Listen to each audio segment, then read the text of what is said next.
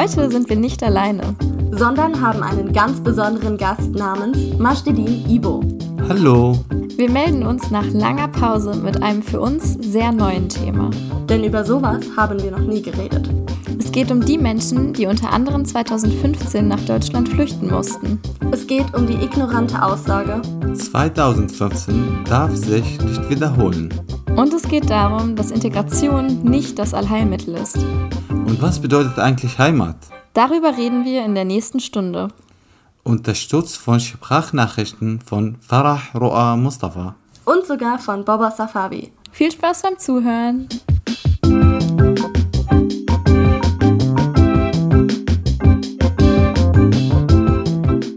Halli, hallo, hallöchen und willkommen zu einer neuen Folge, der elften Folge und die Folge, die, glaube ich, am längsten Abstand dazwischen hatte. Wir haben nämlich eine unfreiwillig sehr lange Pause eingelegt.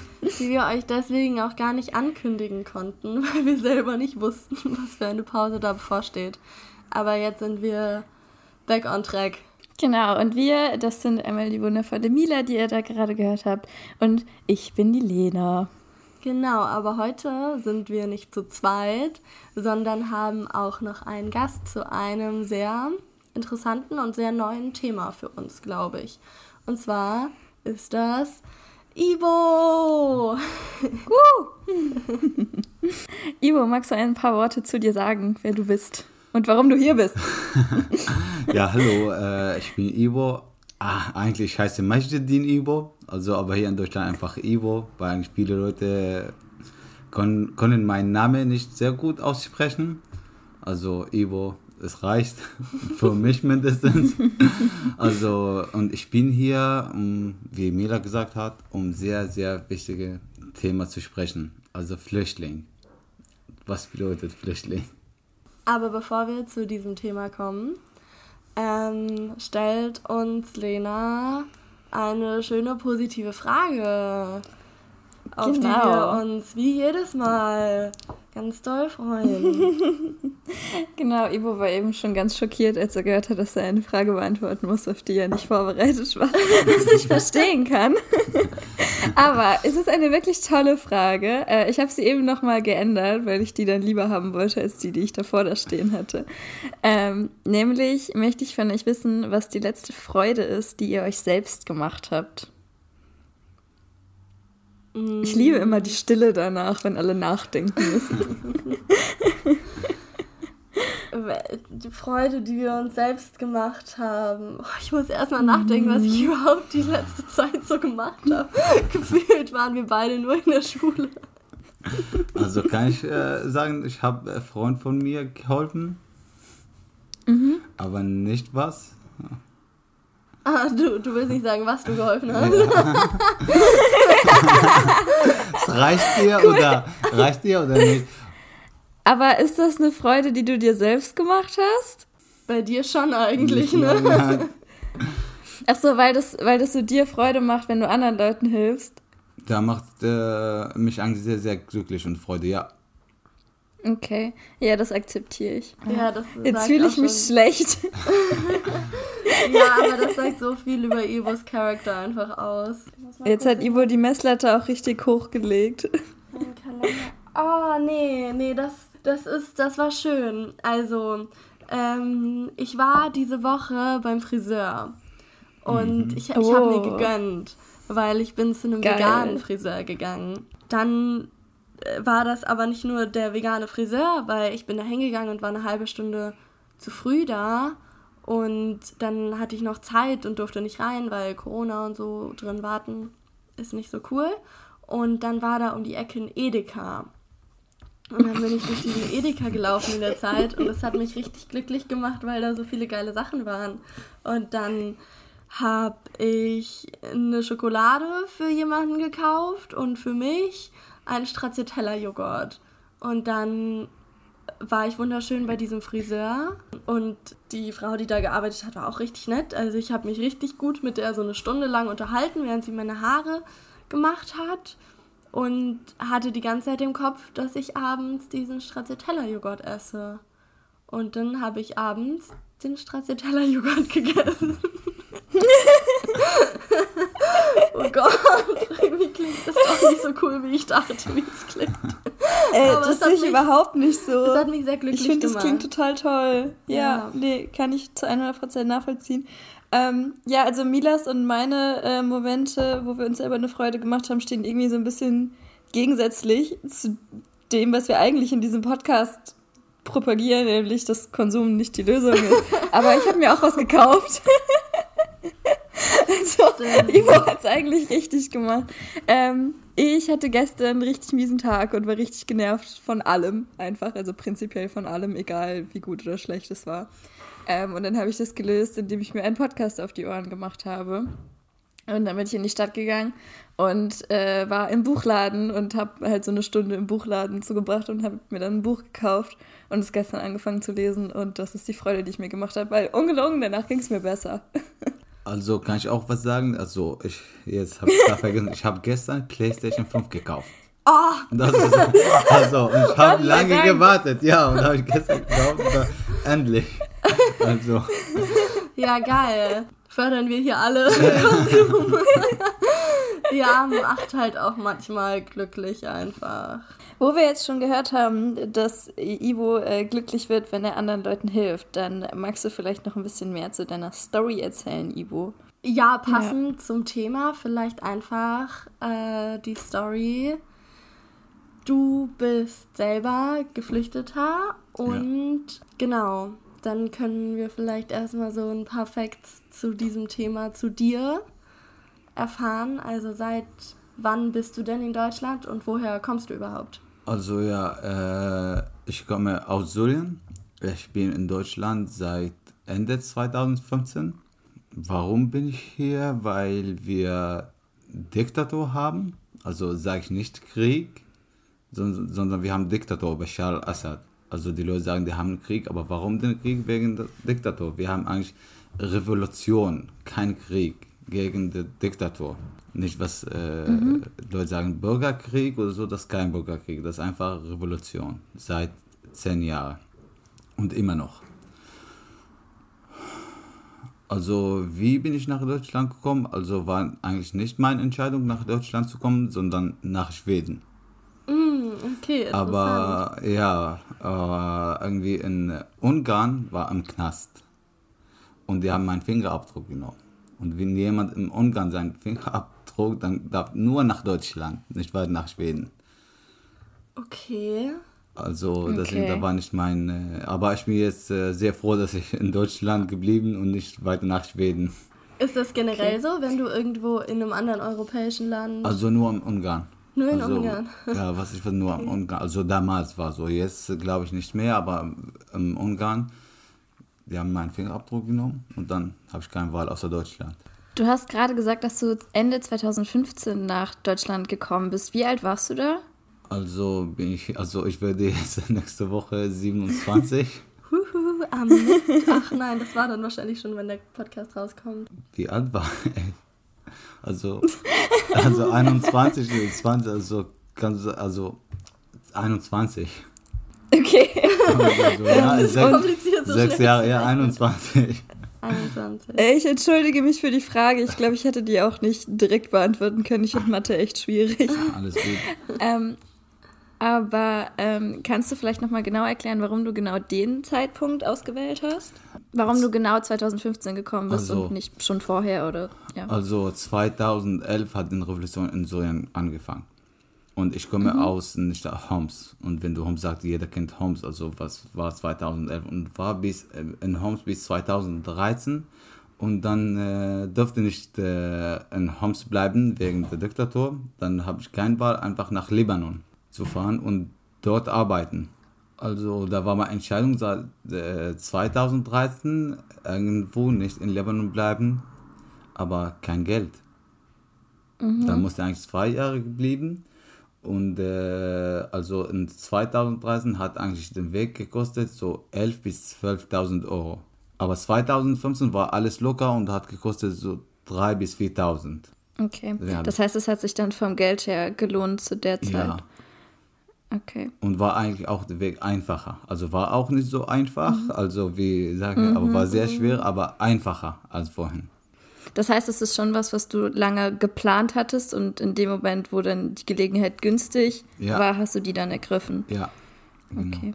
Wie ist gerade dein Aufenthaltsstatus Also ich habe in Deutschland? also drei Jahre habe ich jetzt Aufenthaltstitel und ich hoffe kriege ich jetzt äh, nächstes Jahr einen unbefristeten Aufenthaltstitel oder einen deutschen Pass. Ich muss nur einfach gucken, was ich bekomme. Eine von beiden ist okay. Ähm, ja, Okay. okay. Du hattest uns ja auf das Thema angesprochen und da wollten wir dich fragen, warum dir dieses Thema so wichtig ist. Vielleicht ein bisschen offensichtlich, aber und was dir an diesem Thema so wichtig ist zu benennen. So, äh, weil ich selber Flüchtling bin und ich weiß, wie man als Flüchtling hier in Deutschland, also die sagen also Flüchtling, also ihr seid genauso wie alle Menschen, aber eigentlich Wahrheit ist nicht. Das heißt, du hast das Gefühl, es ist eigentlich anders, als es dir so ins Gesicht gesagt wird Ja, von den Leuten. ja. Eigentlich, wenn äh, überall, wo als ich als ein Flüchtling bin, überall, wo ich hingehe, dann die, die stellen drei Fragen. Na? Wie heißt du? Wo kommst du her? Und willst du irgendwann zurück? Die drei Fragen. Und dann, was danach kommt, dann kannst du Thema nur über Flüchtling. Mhm, Das heißt, du fühlst dich nicht. Ja, immer über Flüchtlinge. Ich will eigentlich, egal was, wahrgenommen. ja, nicht, also normale Menschen, egal was von Thema war und kommt ein Flüchtling, die stellen drei Fragen und dann geht weiter über Flüchtling, Flüchtling, Flüchtling, was. Und äh, was auch mit Behörden und sowas, das ist auch nicht so einfach. Ich hatte auch ein, äh, also da war auch bei mir, äh, ich war beim Arbeiten und nach dem Feierabend, also waren wir mit den Freunden und so oder Bekannte, die waren, also kann man sagen, so alle haben also krass dabei. Also außer ich, da hatte ich nicht. Und da kam die Polizei und die haben mich als erstes gefragt. Also Racial Profiling. Ja, die anderen haben auch nicht gefragt, obwohl alle anderen haben, ich nicht. Also da war auch, kann ich ruhig sagen, in Travemünde, Schleswig-Holstein. Polizei, also Polizei, also die sind nicht in unserer Seite, sondern die haben immer so, wie kann man sagen, Zweifel. Also das, Also hast du das Gefühl, dass es vor allem von der Polizei äh, Vorurteile gibt, aber eigentlich ist es was, was du eigentlich auf alle Leute beziehen würdest, oder? genau. Nur die Okay. Polizei hat halt die Macht. Ja. ne? Was glaubst du, woran das liegt? Also das glaube ich seit 100 Jahren so, ist nicht neu. Aber und die alle sagen, also das müssen wir ändern, ändern, aber leider hat nicht verändert. Was, woran das liegt, keine Ahnung. Und und noch also, der, äh, also was schlimm kommt, wenn ich sage, ich bin Araber und wenn noch schlimmer, wenn ich sage, ich bin Muslim. Oh, Also das hier, also ich will mich, oh, du bist Muslim, also direkt, Frauen dürfen nicht arbeiten, Frauen nur mit Kopftuch oder äh, habt ihr mit IS zu tun oder jetzt genau was im Afghanistan passiert mit Taliban? Also da Wurde kommt- dir das wirklich Ja, ja so, ich sage, ich komme, Leute, sorry, ich komme nicht auf, äh, äh, aus Afghanistan, aber ist so. Scheiße. Also und die Leute, die aus Afghanistan kommen, die sind auch nicht alle Taliban, ne? Das sind auch Ja, Mensch. ja. Aber was also im Fernsehen zeigt oder so, dass man nimmt einfach und Ja, und überträgt das Ja. einfach, ne? was ist denn das Erste, woran du dich erinnern kannst, als du in Deutschland angekommen bist? Warst du, du warst ja schon froh, dass du jetzt da warst, oder? Ja, also, Oder war das auch zwiegespalten? Also der äh, erste, was ich in Deutschland erinnere, also so war mein erster Tag in Deutschland, also im äh, München, Hauptbahnhof. Und die Leute haben auf uns gewartet. Und war so geil, als wir eigentlich gekommen sind im Zug. Alle haben eigentlich uns gegeben, also Essen und so nach einem harten äh, Monat. Da war ich gut, da habe ich mir sicher, sicherer gefühlt. Und habe gesagt, ja, endlich bin ich jetzt äh, ein sicherer Platz. Wie lange hatte deine Reise gedauert? Also ein Monat und zehn Tage. Okay, das heißt, du warst einen Monat und zehn Tage unterwegs und das Ja. Erste, was du hattest, war am Bahnhof und alle Leute haben dir ähm, geholfen und du wurdest Also, erstmal freundlich aufgenommen. Wie lange hat es dann gedauert, bis sich der Eindruck dann wieder erledigt hat? Also dieser freundliche Eindruck? Äh, zwei Wochen. Das heißt, zwei Wochen danach hattest du das Gefühl, mh, diese Willkommenskultur, Ja. die ist irgendwie nach unten gefallen. Ja, genau. Und wie hat sich das geäußert? Also was ist dann, wie, was, woran hast du das gemerkt, dass du jetzt irgendwie doch nicht mehr so willkommen bist? Also nach zwei Wochen war ich äh, in Kiel. Okay. Also von München nach Kiel. Und in Kiel waren wir ein Flüchtlingsheim. Und äh, also als Flüchtling muss man beantragen und so, dann bekommt man und dann waren also der erste alles was mir gesagt, also einer hat mir gesagt, also musst du also willkommen in Deutschland, aber du musst jetzt deine Kultur vergessen und unsere Kultur kennenlernen. Und das hat dir wer gesagt? Also, Eine weiße äh, Person. Also ein, also ein Beamter oder keine Ahnung, arbeitet in Ah, einem okay. Flüchtlingsheim dann sagt sie, ah, okay. Also so klassisch nach dem Motto, integriere ja, dich. Du musst und d- ja, deine Kultur vergessen. Da war, also für mich, also waren nur zwei Wochen hier, ne? Also, ja. Das finde ich so lustig. Also es ist nicht lustig, aber es ist sehr ironisch zu hören von den Personen, die sobald sie im Urlaub sind, das erste, was sie machen, gucken, wo es das nächste Schnitzel und die nächste Bratwurst gibt. So, also das ist doch, also das ist doch das perfekte Beispiel für deutsche Doppelmoral. Ja, finde ich richtig interessant, weil ich habe jetzt auch endlich mal äh, dieses Buch von Max Czolek gelesen, wovon Lena seit 50 Jahren schwärmt, das integriert euch. Und da geht es unter anderem auch darum, dass es eben irgendwie nicht darum geht, sich zu integrieren und dass es, dass eigentlich dieser Ausdruck integriert euch so respektlos gegenüber anderen Kulturen und Menschen sind, die eben einfach immer nur darauf reduziert werden, dass sie aus anderen Ländern kommen oder Jüdinnen, Juden und Jüdinnen sind. Ja, äh, die nächste Frage ist, was für dich die größte Hürde war, dann, nachdem du solche Al- Aussagen gehört hast. Aber, also wenn du, glaube ich, äh, also vi- keine Ahnung, wie viele Flüchtlinge jetzt äh, aus Syrien hier in Deutschland, ich glaube, es sind 800.000. Wenn du, wenn du von den 800.000 fragst, also ich glaube, 700.000 mindestens sagen Sprache, die Sprache. ja, Am Anfang war ja sehr schwierig und weil müssen wir eigentlich, wir dürfen nichts machen, also arbeiten auch nicht, also nicht alle wollen eigentlich studieren und lernen. Ne?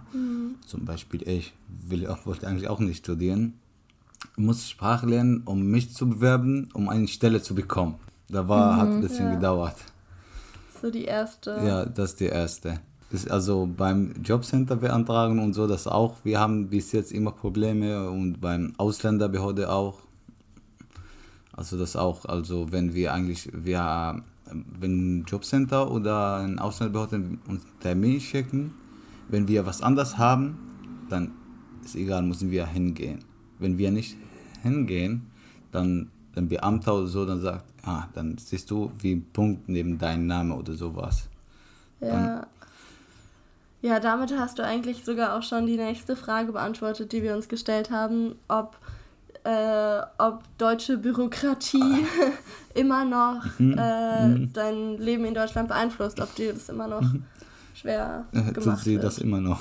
Ich stelle mir das auch schwierig vor, weil vor allem Beamtendeutsch, also ich habe mein Leben lang Deutsch als Muttersprache gesprochen und ich verstehe manchmal nicht, was die von mir wollen. So, weil das sind ja, also das sind super schwierige Wörter. Ich stelle mir dann vor, wie macht es jemand, der die Sprache seit maximal vier Jahren spricht, wenn überhaupt. Ähm, hast du irgendwie jemanden, der dir dabei hilft oder ist es teilweise irgendwie in verständlicherer Sprache oder übersetzt diese Formulare? Also am meisten äh, verstehe ich nicht, auch genauso wie wir alle. Aber also es, äh, am Anfang äh, hatte ich immer, ich habe immer jemand geholfen, der, äh, der mir helfen und übersetzen und sowas. Aber jetzt äh, glaube glaub, nicht mehr. Also da bekomme ich einen Brief oder so, ich lese einfach durch.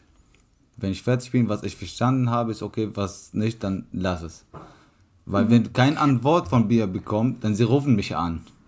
Und dann klären Ja. das. Da habe ich jetzt Erfahrung, dass die mich anrufen und dann, ja, wir haben dir einen Brief geschickt und so, ja, habe ich leider nicht verstanden, was sie, was wollen sie mit mir, dann klären das. Aber setzen sie selber. Muss nicht jemand äh, suchen und sowas. Weil eigentlich wirklich ist Briefe sehr, sehr schwierig. sehr schwer. So. Und die Person, die dir da anfangs geholfen hat, war das irgendwie ein Freund oder eine Freundin von dir oder woher kam die? Also, also unterschiedlich. Aber Ich habe jetzt gedacht, irgendwie, ich weiß nicht, vielleicht wurde vom Staat irgendwie jemand zur Verfügung gestellt, der helfen könnte oder so. Nein, nein. Okay. Also, aber ich kann einen Namen nennen. Also Mädchen heißt Tabi Agiogno. Also sie hat mir viel, viel geholfen bei solchen Sachen. Mhm. Aber das war dann aus eigener Initiative und das war nicht irgendwie, weil ähm, vom Staat oder von Nee, irgendeiner nee, Fre- Freundin zivilgesellschaftlichen. von mir. Okay, okay. Ich, weil das ist ja auch irgendwie interessant, weil es gibt ja auch immer dieses Vorurteil von wegen, ja, die kümmern sich um nichts und alles, aber wie soll man sich denn kümmern, wenn man die Sprache nicht versteht und wenn man Ja. nicht die Hilfe bekommt? Und das wäre ja eigentlich, würde ich jetzt intuitiv sagen, ähm, der Job der Menschen, die eben diese Formulare dazu schicken, äh, dass sie dazu, dazu, dafür sorgen, dass die Menschen das eben auch verstehen können und darauf reagieren können. Äh, ja, wir haben jetzt schon sehr viel über ähm, deutschen Staat und Hilfe und so gesprochen. Wie hat diese Fluchterfahrung denn dein Politikverständnis geprägt? Du hast eben gesagt, es gab auch die Revolution in Syrien. Das ist ja auch was grundsätzlich Politisches. Hast du irgendwie das Gefühl, dass sich das politisiert hat oder entpolitisiert hat? Fluchterfahrung, ein Politikverständnis, also hat nicht geändert, weil eigentlich bevor ich irgendwie halt in Politik war. Also äh, früher, als ich in Syrien war, äh, haben wir gelernt, dass unser Präsident ist also wie ein Prophet. Alles, was er sagt, ist Okay. richtig. Was, alles, was er macht, ist richtig. Kann man nicht sagen, oder ist eigentlich nicht nur an Syrien, sondern am meisten von arabischen Ländern oder sowas. Zum Beispiel in Saudi-Arabien auch. Egal, was der König sagt, ist richtig. Oder woanders. Äh, haben wir das gelernt und, hab, und ich habe das geglaubt. Das ist so. Und äh, hatte viele, viele äh, Leute getötet. Und dann haben wir immer nicht geglaubt, nein, das unser Präsident macht nicht, weil haben wir eigentlich immer das äh, gelernt. Er ist, wie kann man sagen, bester Mann. ja, so lieb äh, ist er ja, und so dann 2011 hat eigentlich eine Revolution angefangen und hat mein äh, Gedanke alles geändert. Nein, warum? Äh, Alles, was er gemacht hat, ist falsch. Und dann, äh, ich dachte, dass die Leute in der Welt uns helfen. Aber seit von 2011 bis 2013 ist viele Menschen sind gestorben wegen der Diktatur und keiner hat was getan. Alle sagen, er ist nicht schlimm, er ist nicht mehr, aber hat keiner was getan. Deswegen, also alles, was mit Politik in der Kanzlerwelt, hasse ich. Alles, Okay, alles, der, ja. alles, der sagt, ich bin Präsident und ich will das und das machen, glaube ich nicht. Also ist mit Politik. äh, Misstrauen. Genau, ja. Und äh, viele Leute sterben noch. In, äh, in, zum Beispiel in Af- Afghanistan, auch in Syrien, auch in äh, überall. Aber keiner hilft. Nur alle kommen vor der Kamera, ja, okay, wir sind so und so und wir, wir helfen die Leute und wir machen das, aber eigentlich das machen die nicht. Aber was kommt in der Zeitung äh, nächstes Tag? Also, der Präsident, der Name Zadar, hat die Leute geholfen. Zum Beispiel, ne? Die Leute glauben das. Er hat nur, nur gesagt, er hat nichts gemacht. Wirklich, er hat nur gesagt, deswegen die Leute glauben, oh, er war guter Präsident, war sehr, sehr gut, weil er hat die Leute geholfen. Aber die Leute suchen das nicht, die haben einfach gelesen. Also keine Ahnung, ob du mich verstehst, aber... Doch, doch, ich, ich, ich, ich verstehe das total. Es macht mich nur sehr nachdenklich. Weil, also, ich will lieber, das stimmt total. Ich kann das zu 100% nachvollziehen. Ähm, und ohne jetzt mich als die große Expertin im, im Syrienkrieg aufspielen zu wollen, ähm, weil ich habe eigentlich nicht wirklich Ahnung darüber, aber so wie ich das verstanden habe, ist es ja auch an vielen Stellen ein Stellvertreterkrieg. Also es sind ja super viele Nationen in dem Land und irgendwo geht es ja auch gar nicht mehr um die Menschen, die da leben, sondern Ja. um die Machtverhältnisse, die Russland und China und dann auch noch die USA haben. Und da sieht man es eben wieder, dass es irgendwo gar nicht mehr um die Menschen geht, sondern um die, ähm, um die Nationen, um, ähm, um, die, um die Machtverhältnisse auf der Welt und nicht um die Menschen. Deswegen kann ich das total nachvollziehen. Ähm, aber ich hätte jetzt gesagt, dass das in zwei Richtungen gehen kann. Also das kann in die Richtung gehen, die du jetzt gesagt hast, im Sinne von ich hasse das alles, mhm. was total verständlich ist. Aber das kann, hätte ich jetzt gedacht, in meinem naiven Weltverständnis vielleicht auch in die andere Richtung gehen, im Sinne von ich engagiere mich jetzt mehr dafür, dass es nicht mehr so ist. Weißt du, wie ich meine? Ich will dir da irgendwie, also ich möchte gar keinen Vorwurf machen oder so. Ich wollte einfach nur sagen, dass ähm, ich glaube, dass es in zwei Richtungen gehen kann. Ich glaube, ich kann aber so, wie du das verstehst, auch sehr gut nachvollziehen, wie du zu deinem Punkt kommst. Also, dass ich glaube, auch wenn man als Geflüchteter nach Deutschland kommt oder als Geflüchtete, dass man da mhm. Vielleicht sogar auch in Deutschland ein ähnliches Gefühl bekommt, dass die Politik nicht wirklich für einen selbst handelt und eher so in in der eigenen Politikwelt sich rumdreht und nicht wirklich für die Menschen, mit denen du ja auch viel befreundet mhm. unterwegs bist, die du noch in deinem Heimatland hast oder in dem Land, wo du herkommst. Über Heimat sprechen wir gleich auch noch. ähm, ja, deswegen glaube ich, ist es auf jeden Fall verständlich und auch weniger deine Aufgabe, dich da jetzt hinterzuklemmen, als die Aufgabe der Politik dafür zu sorgen, dass du nicht mehr das Gefühl hast. Ja, der Politik und auch der restlichen Bevölkerung des ja. Landes. Also, ich meine, was ist denn mit den ganzen Leuten, die da in München am Bahnhof saßen und äh, euch was zu essen angeboten haben? Also, ich meine, wo sind die denn jetzt? Also, was machen die denn jetzt konkret, damit eben nicht nur leere Versprechen gemacht werden. Da nehme ich mich selbst gar nicht raus. Ich glaube, das, also, das ist ja so die sogenannte schweigende Mehrheit, die eigentlich diese und diese Meinung vertritt, aber die irgendwie nicht zum Ausspruch kommt. Ich habe ja gerade eben schon über Heimat geredet, also ganz kurz. Und äh, wir haben ja tatsächlich auch in Deutschland ein Heimatministerium äh, was ziemlich kritisch beäugt wird, vor allem von MigrantInnen, Leuten, die nicht deutsch gelesen werden oder sich selbst auch nicht als deutsch bezeichnen würden, weil sie Deutschland nicht als Heimat sehen und sich dann von diesem Heimatministerium auch nicht wirklich äh, oder sich von diesem Heimatministerium ausgeschlossen fühlen. Und da wollten wir dich fragen, ob du Deutschland als deine Heimat siehst oder ob du überhaupt ein Land als deine Heimat siehst. Äh, also, ich würde sagen, also Syrien ist meine Heimat, weil eigentlich in Syrien dort geboren und aufgewachsen, meine Kindheit. Also, aber ich sage jetzt, Syrien ist nicht mehr meine Heimat. Also, meine Heimat jetzt, wo ich bin, wo ich äh, sicherer bin, wo ich äh, lebe. Also, kann ich sagen, jetzt äh, also Lübeck ist meine Heimat, weil ich in Lübeck äh, lieber und sagst nicht Deutschland, nur Lübeck, ne? Mhm. Also da wohne ich und ich habe meine Ruhe, ich habe äh, Sicherheit und ich habe alles. Ich bin wirklich sehr sicher und ich, hab, ich kann arbeiten, dort arbeiten. Und ich kann auch jetzt sagen, auch Hamburg, auch meine Heimat, weil ich hier viele Leute kennengelernt. Kennst du alle auch? Kenn ich. Kennst du alle? Du bist ein davon. Lieblingsmähler, ah. kann ich sagen.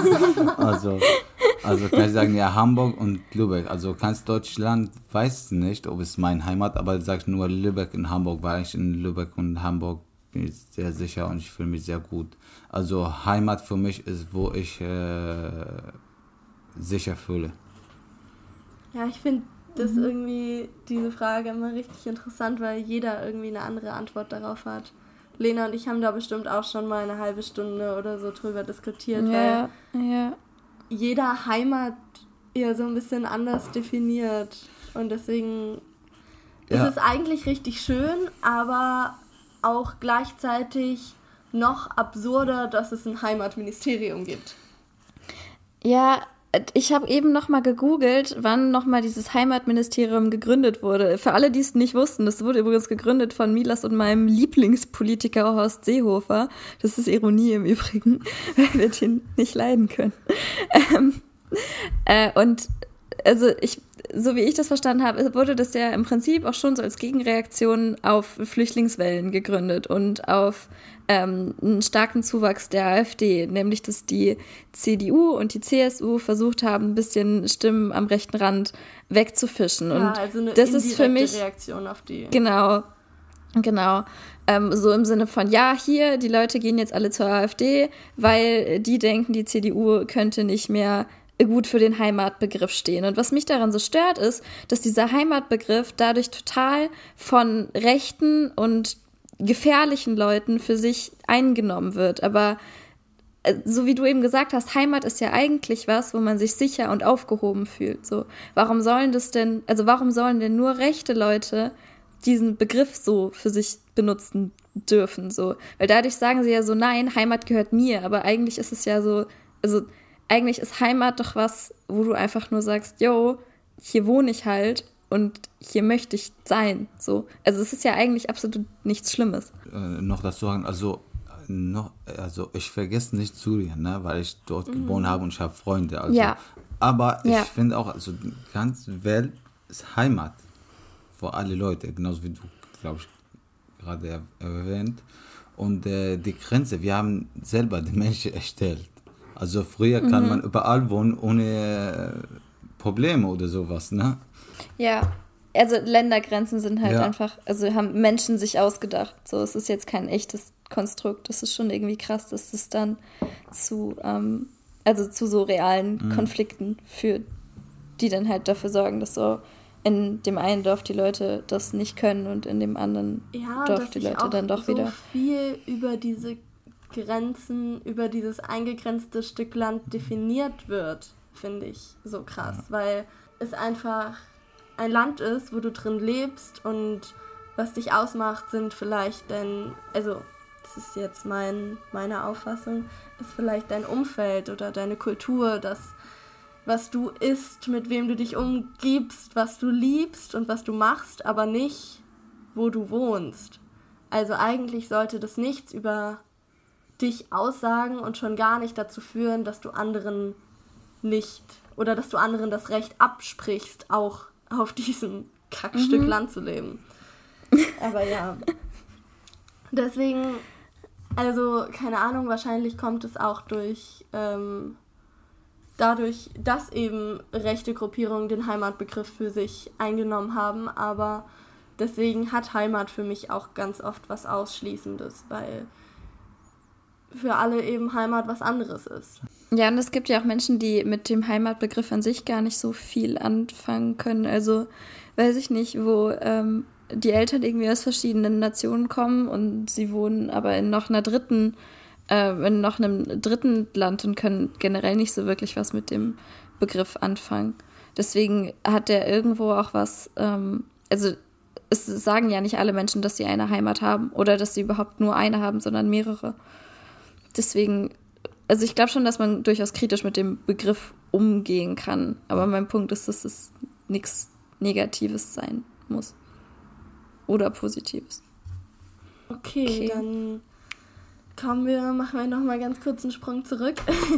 du hast eben schon äh, angesprochen, dass es gerade in Afghanistan auch gar nicht so cool aussieht. Ja. Und äh, vor allem in dem Zusammenhang kam jetzt häufig auch wieder kritische, kritisch zu sehende Kommentare von einigen SpitzenpolitikerInnen, Politikern. In erster ja, Julia Klöckner war auch dabei, es war auch eine Frau dabei. Ja, okay. Ja, schön. Die wollen wir natürlich hier nicht ausgrenzen. Das wäre ja unverschämt von uns. ähm, ja, äh, worauf ich hinaus möchte, ist die Aussage, die unter anderem auch von Armin Laschet, also vielleicht bald einem möglichen Bundeskanzler, geäußert wurde, und zwar 2015 darf sich nicht wiederholen. Du hast eben gesagt, du bist selber Ende 2015 nach Deutschland gekommen. Ja, also 2015 darf sich nicht wiederholen. Also wenn ich das höre, da trifft mich sofort, also direkt ins Herz.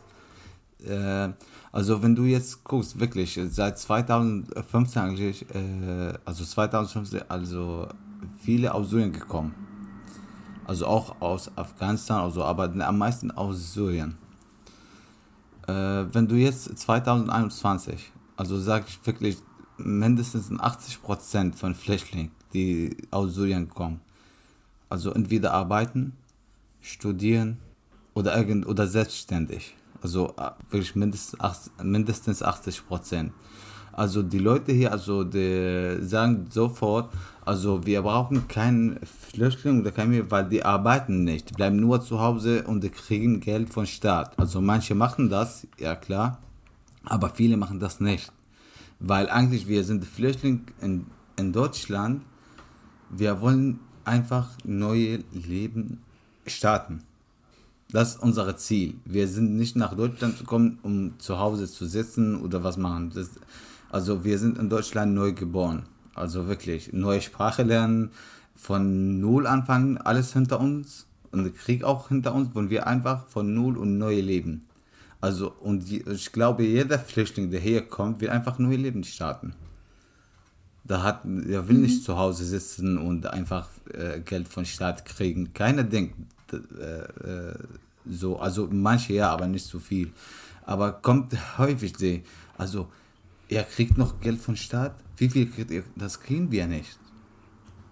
Also und die Flüchtlinge, die hier kommen, ich glaube, die wollen einfach was machen, arbeiten und, und das hilft Deutschland, wenn die Leute arbeiten und also mhm. ja. deswegen ich, ja ich glaube, das Beste ist ja das Beste ist ja es geht ja irgendwie in beide Richtungen. Also einerseits heißt es ja, ihr arbeitet nicht und wenn ihr dann arbeitet, dann heißt es, ja, die klauen uns aber die Arbeitsplätze. Ja, genau. Also wenn, aber wenn wir nicht arbeiten, dann warum arbeitet ihr nicht? Ne? Das ist genau ja. so. Also, aber es gibt, glaube ich, äh, genug Arbeit. Vor allem kann man bei allen Job finden. also, also es gibt die Leute, die überhaupt gar kein Deutsch reden und finden einen Job. Das ist so, das ist kein Argument, glaube ich. Aber jeder denkt anders. Also deswegen sage ich, äh, keine ob ich sagen darf, 2015 darf sich wiederholen. Das, das darfst du sagen. Das, das finde ich, muss man sogar sagen. Also, ja. Wenn so viele deutsche hochrangige PolitikerInnen das so selbstbewusst in die Kamera sagen, ich finde, dann muss man ab und zu mal sagen, nein, wir möchten bitte, dass sich das wiederholt. Ja, wir möchten ähm, nicht, dass es Gründe dafür gibt, dass Menschen ja. Flüchten müssen, aber wenn es die Gründe dafür gibt, stimmt, die es gerade ja. auf jeden Fall gibt, dann ja. finde ich, sollte sich Deutschland nicht von diesem humanen Bild der Flücht geflüchteten Aufnahme verabschieden, sondern einfach nutzen, dass wir das können. Du hast eben als allererste Reaktion gesagt, dass du das ganz schrecklich findest, also diesen Satz, dieses 2015 darf sich nicht wiederholen. Ähm, das macht dich schon wütend, oder? Wenn Leute das sagen. Also wütend glaube ich, ja, aber kommt nicht raus. Aber ja, trifft mich ins Herz. Warum? Ich bin ja. ein davon und äh, was habe ich falsch ja. gemacht? Ich habe mich nämlich, also ich bin eben nochmal das Skript durchgegangen und als ich bei der Frage war, habe ich noch gedacht, das ist ja eigentlich total unfair, dass du ja nichts für diese Situation kannst. Also du hast ja nichts gemacht so. Ähm, und kannst aber nicht darüber mitentscheiden. Also du kannst ja nicht wählen oder irgendwas und musst dann halt diesen Leuten zuhören, beispielsweise einem Armin Laschet, mhm. wie sie das sagen. Aber die haben ja im Endeffekt viel weniger reale Erfahrungen mit dieser Situation gemacht. Hast du nicht auch dadurch das Gefühl, dass es super unfair ist? Das ist wirklich super unfair, weil eigentlich wirklich viele Leute einfach reden ohne Wissen oder wissen einfach nicht. Die hören einfach. Also jemand hat das gemacht, ne? Und so zum Beispiel, glaube ich, am Laschet, was hatte mit Flüchtlingen zu tun? also waren, also glaube ich, hat kein Freunde, die Flüchtlinge sind oder also wenn, ja, wenn man glaube, keiner kennt, dann ist äh, sagt einfach, was er hört oder was er denkt. Also ich bin der eine von der äh, Erfahrung habe, aber kann ich leider nicht machen. Du hast gesagt, das ist wirklich sehr unfair und Mila weiß, dass mein Ziel irgendwann, also irgendwas in der Welt ändern und die Leute, die Flüchtlinge sind, helfen. Was würdest du denn gerne den Leuten sagen, die darüber mitbestimmen können? Also seien es jetzt PolitikerInnen oder Menschen, die eben wählen können. Was würdest du dir von denen, was würdest du dir von denen wünschen? Also die Leute helfen, statt über die Leute reden. Einfach was machen. Und ja. dann die Kunde Ergebnisse Irgendwie gucken und dann können sagen, entweder 2015 darf sich wiederholen oder nicht. Das ist irgendwie ein bisschen Running Theme bei uns im Podcast, dass wir sagen, ja, ähm, nicht nur reden, auch machen. Das haben wir in der Klimapolitik ja auch sehr häufig, dass ja, es immer ja gesagt wird so und es aber nicht getan wird. Politik, dass es sehr lange dauert, bis überhaupt was gemacht wird und ja auch vor allem beim Klima, aber auch bei diesem Thema definitiv nicht genug gemacht wird. Also wenn man ja. hört, wie Individuen, aber auch große Gruppierungen es schwer haben, überhaupt hier klarzukommen und mit Behörden und was du eben alles benannt hast mit der Sprache, ja. da keine Unterstützung zu haben, ist ja kein Weg, kein menschlicher Weg, damit umzugehen. Es gibt auch in der aktuellen Flüchtlingspolitik, wenn ich mich richtig erinnere, ein sehr konkretes Beispiel dafür. Ähm, wir hatten ja die ähm, Debatte um die afghanischen Ortskräfte, die bitte ausgeflogen werden sollen, die da für uns Berichterstattung und Arbeit gemacht haben, also für die Deutschen. Ähm, und äh, die lange nicht ausgeflogen wurden, dann ähm, wurde immer gesagt, ja, ja, die Ortskräfte, die nehmen wir schon auf, ist kein Problem. Ähm, und wenn ich mich richtig erinnere, dann wurden letztendlich viel weniger Ortskräfte oder wenn ich das richtig beobachtet habe, dann wurden letztendlich viel weniger Ortskräfte tatsächlich ausgeflogen, als real gesagt wurde. Ähm, das passt ja wieder ganz gut dazu. Also Heiko Maas spricht dann von so und so vielen Ortskräften, die ausgeflogen wurden und dann kommt später ähm, oder einen Tag später in der ähm, im Tagesspiegel, da will ich mich jetzt nicht drauf festlegen, irgendeine Zeitung, die ähm, die da recherchiert hat, hat gesagt, ey, nein, das waren nicht so und so viele Tausend, das waren, wenn es hochkommt, irgendwas über 100. Ähm, ich glaube, das ist ein ganz gutes Beispiel dafür, dass, wie du eben gesagt hast, Politiker dann halt viel sagen, aber was sie wirklich machen, ist nochmal was ganz anderes. Genau, ja. Oder wenn sie überhaupt was machen. Ja, stimmt. Wenn sie überhaupt was machen, das ist auch nochmal so eine Sache. Ja, deswegen ist es auch ganz schwierig, Menschen vorzuwerfen, ja. Äh, dass sie Politik verdrossen sind und keine Lust mehr haben zu wählen, wenn eben nicht alle überhaupt mit adressiert sind von führenden Parteien. Weil wir nicht nur eine Perspektive zu dem Thema haben wollten und auch noch gerne ein paar anderen Menschen das Mikrofon überreichen wollten, was dazu zu sagen, äh, wie sie sich gefühlt haben, nachdem sie nach Deutschland kommen, habe ich ein paar Menschen gefragt, die ich kenne, wo ich weiß, dass sie auch geflüchtet sind ähm, und habe sie genau diese Frage gestellt, was für sie die größte Hürde war, nachdem sie nach Deutschland kamen. Das, äh, ich glaube, sie stellen sich alle tatsächlich vor. Nee, außer mein Vater, der macht das glaube ich nicht. Aber dem habe ich das auch Aber das ist so sagen. cool, dass dein Papa das gemacht hat. Ja, also das ist einmal, sind das zwei Mädchen, zwei Frauen, mit denen ich äh, auch mal Theater gespielt habe. Das sind einmal Farah und Roa und äh, ein Mann, mit dem ich auch mal Theater gespielt habe. äh, der heißt Mustafa und mein Vater Cyrus Safari. Genau. Die Sprachnachrichten hören wir jetzt zusammen mit euch uns an. Ich höre die auch zum ersten Mal. Ähm, ich bin sehr gespannt und ich freue mich sehr, dass wir die haben. Mein Name ist Mustafa Nazari. Ich bin 29 Jahre alt. Ich komme aus Afghanistan. Ende 2015 bin ich nach Deutschland gekommen. Ja, bei Anfangen wegen Sprache hatten wir viel Probleme. Ja, die, wir wussten überhaupt nicht, äh, wie sollten wir das lernen und verstehen, die Sprache zuerst. Und äh, wir hatten auch keine richtige Deutschkurse. Eigentlich von, nur von Afghanen war so. Von anderen Ländern war besser. Konnte direkt so Sprachkurs, aber wir hatten überhaupt keine. Ich habe viel zu viel einfach mit YouTube und äh, einfach zu Hause gelernt. Äh, ja, danach äh, von sechs oder neun Monaten habe ich dann einen Sprachkurs äh, besucht. Ja, bei Anfangen ja, hm, zuerst wegen Sprache, danach ja, wenn wir ein bisschen die Sprache verstehen, äh, Arbeit zu finden oder Ausbildungsplatz war auch schwierig für uns, weil äh, ja, wenn ein Arbeitgeber fragt äh, oder versteht, dass wir eine Flüchtlinge sind, dann äh, kriegen wir überhaupt nicht so richtig oder wir konnten überhaupt nicht so einen richtigen Arbeitsplatz finden. Und äh, damals war auch wegen Wohnen, wir mussten auch äh, alle in der in eine äh, Wohngemeinschaft von Flüchtlingen äh, wohnen. Das war auch schwer. Viele Leute waren dran. In jedes Zimmer zwei Jungs. Äh, mit zwei Jungs äh, mussten wir und äh, ja, das war laut und äh, auch viel Probleme.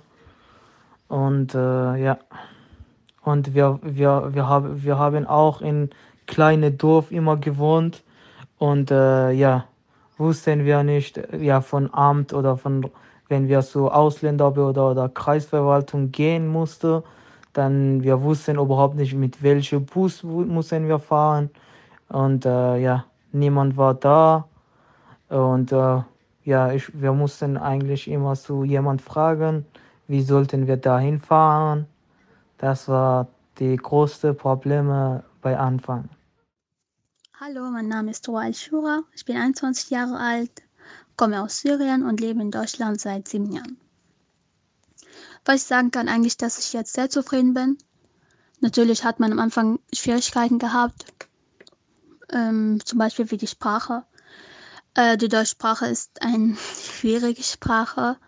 Äh, Anfang, also für mich war es am Anfang ähm, ich habe ein bisschen Zeit gebraucht, um die zu verstehen und die äh, reden zu können. Aber das geht jetzt natürlich.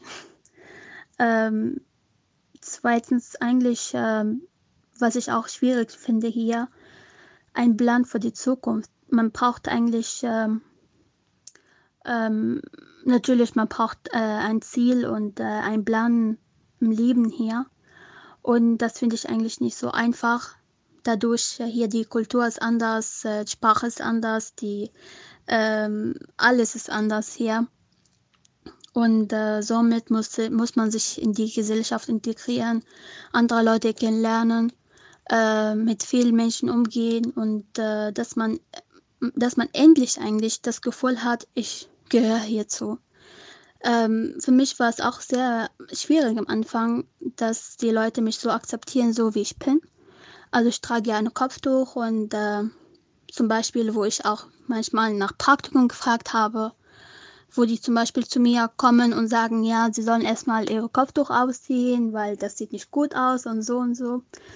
Und äh, wieder sage ich zu denen, also ich habe, ich hatte keine Antwort gehabt. Ich wusste nicht, was ich sagen soll.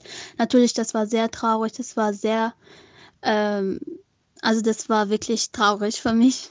Und ähm, weil ich nicht antworten könnte und nicht äh, erklären könnte, warum zum Beispiel ich meinen Kopftuch trage oder warum überhaupt soll er mich nicht akzeptieren, wenn ich Kopftuch hab, anhabe. Aber mittlerweile, das ging ja, also das hatte ich immer noch erlebt, auch wo ich dann Deutsch sprechen könnte. Aber danach äh, wüsste ich halt, was ich sagen soll. Und äh, habe auch diskutiert und äh, ähm, mich im Schutz nehmen sozusagen. Ich wusste dann, was los war. Und äh, ja, es geht eigentlich. Also am Anfang ist immer sehr schwierig, aber ähm, danach geht ja alles. Also ich bin wirklich sehr zufrieden. Ich bin auch sehr glücklich hier mit meiner Familie. Ähm, Schwierigkeiten hat man natürlich, natürlich ab und zu, aber generell ist ja alles gut. Hi, ich bin die Farah. Ich bin 22 Jahre alt und komme aus Syrien. Bin in Damaskus geboren und aufgewachsen. Ich bin nach Deutschland gekommen, als ich 17 Jahre war. 17 Jahre alt. Und ja, meine allergrößte Hürde war, dass ich flüchten musste aus meinem eigenen Heimatland. Und ähm, ja, das kann man nicht planen oder so. Das kommt einfach mal und man muss einfach abhauen. Das Problem lag, dass ich ähm, vorher keine genug Informationen über Deutschland gehabt hatte, weil ich mir niemals Gedanken gemacht habe, okay, werde ich irgendwann mal in Deutschland lebe? Nee, auf so eine Idee kam ich nie. Und als ich hier kam, war alles anders. Menschen vom Charakter her, kulturmäßig, ähm, das Essen selber, wie es gekocht wird und alles, ähm, die Straßen oder halt, ähm, ja, alles war einfach anders. Bundesländer und in jedem, egal welche Bundesland, ist ja was andere Regeln und Gesetze da. Das war mir meine allerschwerste so Steine, die in meinem Weg einfach lagen. Äh, die Sprache fehlt für den einen oder andere vielleicht mal schwer, das zu lernen. Aber da ich für mich das also eine Herausforderung genommen habe, dann habe ich das so schnell wie möglich also gelernt und beherrscht. Nur ähm, ist es ja auch manchmal schwer, mit so Jugendlichen Kontakt zu machen beziehungsweise zu bauen, da ich ähm, ja aus anderer Kultur komme, dann bin ich nicht auf jeder Party da und von daher ist es sehr schwer, Freundschaften zu bauen. Und äh, ja, das ist dann halt alles, was am Anfang schwer, äh, schwer war, vielleicht immer noch wird. Aber so ist es. Ich muss sagen, die Fragestellung ist es nicht so einfach, weil äh, die Gefühle am Anfang, die ändern sich, je länger man äh, in Deutschland lebt. Ähm, ich rede gerade von einem kalten Novemberabend, 17. November 1985 als ich äh, zum ersten Mal über den Bahnhof Friedrichstraße von Ostberlin nach Westberlin gekommen, nachdem ich innerhalb von drei Tagen den Weg aus dem Iran gemacht habe, illegal in der Türkei und dann mit einem Transitvisum nach äh, Ostdeutschland. Ähm, für mich war das in dem Moment, als ich in der Nacht um eins quasi in einem Bahnhof Zoo in West-Berlin aus dem S-Bahn ausgestiegen bin und auf die Straße gegangen bin, war das mehr oder weniger die ähm, letzte Station in diesem Fluchtweg. Und ähm, hatte ich das Gefühl gehabt, dass ich mich in einem ungewissen ähm, Zeit, dass ich in einem ungewissen Zeit jetzt reinkomme. Ähm, die Vorstellungen, bevor ich nach Deutschland gekommen bin, äh, war das klar. Für jemand aus dem Iran ist es in Deutschland ein Vorbildsland, ein Land, der ähm, sehr korrekt ist. Die Menschen sind sehr punktlich, ähm, die sind äh, sehr äh, fortgeschritten, was es in den Technologiebereich angeht. Und äh, mit dieser Hoffnung bin ich auch nach Deutschland gekommen. Jetzt lebe ich fast über 36 Jahre in diesem Land und dann ähm, Teile von dieser Vorstellung sind tatsächlich halt mal wahr, wahr geworden. Das heißt, dieses Land hat mir eine Chance gegeben, mich weiterzuentwickeln und äh, hier zu studieren, eine ähm, Karriere machen, ein berufliches Leben. Nichtsdestotrotz, äh, nach so vielen Jahren in manchen Situationen ähm, habe ich das Gefühl, dass ich immer noch eine Fremde in diesem Land bin. Ähm, ich hätte beinahe gesagt, ein Gast, aber mein Gast, Gast behandelt man anderes als einen Fremde. Und äh, Insofern, ähm, wenn man mich fragt, ja, wie ist es dein Heimatsgefühl, ähm, wirst du jetzt Deutschland nach 36 Jahren als deine Heimat sehen, dann muss ich lange überlegen, äh, um diese Frage zu beantworten, weil ich weiß, dass es in Iran jetzt nicht mehr als meine Heimat gezählt wird. Ich habe einen großen Teil meines Lebens in Deutschland verbracht Aber ich habe ehrlich gesagt nicht das Gefühl, dass ich in meinem Heimat lebe, weil ich in dem täglichen Leben ähm, feststelle, dass ich in einem oder anderen Bereich tatsächlich als eine Ausländer gesehen werde und dann entsprechend auch bei manchen Sachen benachteiligt werde.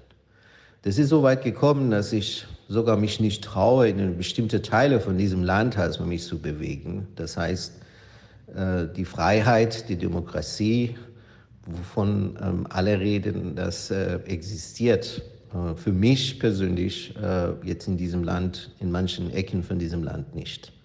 Nichtsdestotrotz habe ich eine wunderbare Freunde gefunden hier, meine Familie hier gegründet und äh, ich bin eigentlich glücklich, aber äh, es konnte besser werden und das ist, glaube ich, als eine Aufgabe von jenen Einzelnen in diesem Land, sowohl die Ausländer als auch die Inländer, dafür zu sorgen, dass es diese Gefühle äh, nicht mehr auftreten. Ja, also erstmal mhm. natürlich einen riesengroßen Dank an euch, dass alle. an alle, dass ihr das teilt mit uns, aber auch hier in dem Podcast. Dankeschön. Ich glaube, ihr habt doch eigentlich, oder wir haben jetzt eigentlich alles gehört und wir haben eigentlich, hoffe ich, ähm, alles gesagt, oder? Was man vielleicht noch dazu sagen könnte, ist wirklich in Bezug auf die Bundestagswahl, dass Ausländer wie Inländer, wie mein Vater eben gesagt hat, viele, nicht alle, aber viele haben das Recht zu wählen und wenn sie möchten, dann wäre es ein, ein gutes, keine Parteien zu wählen, die scheiße sind. Also, ich habe auch was sehr wichtig vergessen. Kann ich was sagen? Ja, auf jeden Fall. Also, ja, die ja. Leute, die seit 2015, die Jahre, die darf sich nicht wiederholen, wie vielleicht gesagt. Also, die Leute, die haben die seit 2015 hier, die haben nur einen Weg. Also, die haben für die Flüchtlinge einen Weg eigentlich gegründet oder gemacht. Also, ihr seid jetzt hier, geht ihr Deutsch lernen und dann arbeiten oder studieren. Was anderes habt ihr nicht keine Wahl. Na? Erstmal, das haben wir, die haben uns so gesagt am Anfang, also das war so. Deswegen war mein Ziel am Anfang hier in Deutschland, Sprache zu lernen. Das war nur, also mein Ziel in meinem Leben, nicht aktuelle Ziel, sowas sagen, ne? Also ich habe B1, B2, C1. Also wenn jemand C1 hat, dann, oh, ich habe C1, ich bin fertig, ich habe hab alles gemacht in meinem Leben. Also die haben so für uns also erklärt. Also wir haben so verstanden. Also ich wollte nur sagen an alle Flüchtlinge, die hier in Deutschland, die da bitte äh, an jeder oder kann auch jeder Mensch sei, was du bist. Musst du nicht, äh, also dein Ziel soll nicht Deutsches zu sein oder irgendjemand, dass du bist. Sei, was du bist. Und was kommt noch? Gib, was du hast. Gib, was du hast. Das ist mein Gedanke. Das sei, was du bist und Ende. Das war eigentlich viele, viele, wirklich. Und wenn du jemanden jetzt in der, äh, siehst und sagst, er, er, redet oder spricht akzentfrei, sagt so, ja, ich spreche akzentfrei, ne? Also es ist auch nicht schlimm, wenn jemand akzentfrei äh, spricht, das ist doch mhm. schön, aber das muss nicht Ziel sein in meinem Leben es gibt was äh, Besseres. Nicht nur Deutsch lernen und das war's. Ja. Sei, was du willst und mach, was du magst, was dich äh, glücklich macht. Genauso wie ich jetzt was mache. Das, das war ein Abschluss. sehr schönes Schlusswort. Jetzt. Dankeschön. Vielen Dank. Ja. Und weil es so schön war, habe ich jetzt noch eine ganz wichtige Bitte an euch.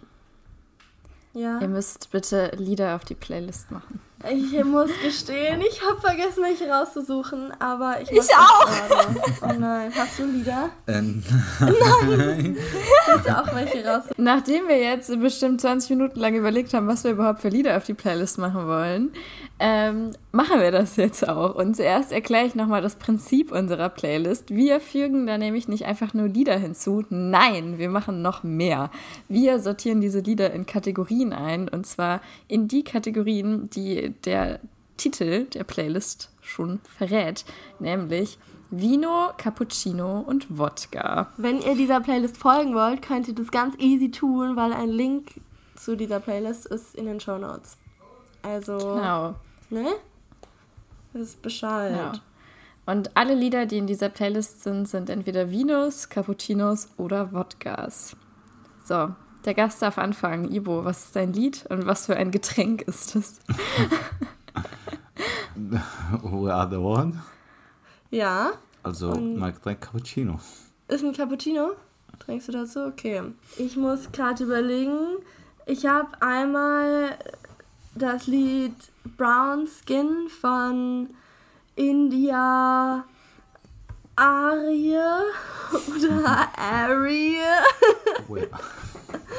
Und ähm, das ist ein Rotwein, würde ich jetzt mal sagen. Und Hey Mama von Black Eyed Peas. Und das ist, ja, ja, och, entweder ein Wein oder Wodka, das könnt ihr euch aussuchen. Oha, okay. Ich finde es auch ganz neu, dass du jetzt sogar beim Vino noch einteilst, ob es ein Rot oder ein Weißwein ist. Gibt es Unterschiede? Ah, nee, Ja, ich Brown hab Skin auch könnte ein- aber auch ein Weißwein sein. Ich habe auch ein. Vino. Das ist ein Weißwein, wo wir jetzt schon dabei sind. Nämlich vom neuen Billie Eilish-Album Billy Bossa Nova. Und ein Wodka, nämlich von Nura, Niemals Stress mit Bullen. Sehr gut, sehr gut. Yes. Okay. Dann äh, beenden wir unseren Podcast mit zwei Dingen, die wir noch mitgeben. Das eine hatte ich eben schon angeteasert, bald ist Bundestagswahl und Also äh, wählt, wenn ihr Die könnt. meisten können wählen und äh, ja, wählt. Ähm, Und achtet darauf, dass ihr Weise. keinen Schwachsinn wählt. Weltweise. Wählt bitte nicht die AfD, sonst müsst ihr gucken, was ihr mit eurem Stimmzettel macht. Weltweise. Und geht bitte Klimastreiken. Da Am ist 24. September ist globaler Klimastreik. Genau, bestimmt auch in einer Stadt in eurer Nähe und vor allem auch in unserer Heimatstadt wieder. Yes, in genau. Altenkirchen City. Yes, da macht Vivigo Screen. Ähm, leider nicht organisiert von uns beiden, aber Vivigo Screen äh, macht da auch einen Klimastreik. Da könnt ihr mal auf Instagram vorbeischauen. Da findet ihr dann alle Oder Informationen. natürlich auch auf Facebook. Genau. Und äh, ja, seid dabei und ähm, Seid freundlich. seid freundlich. Möchtest du auch noch sagen, was sie sein sollen? Also, sei, sei glücklich. Oh, Oh. oh, oh, oh. Okay, dann nochmal ein großes Dankeschön an dich, Ivo, dass du das alles mit uns geteilt hast und unsere Genau. ganzen Fragen beantwortet hast. So, danke an dich. Danke, Mila. Und danke auch an dich, Lena. Vielen, vielen lieben Dank. Danke, dass du da warst. Okay, So. danke, danke, danke an alle. An alle. Tschüss. Tschüss. Tschüss.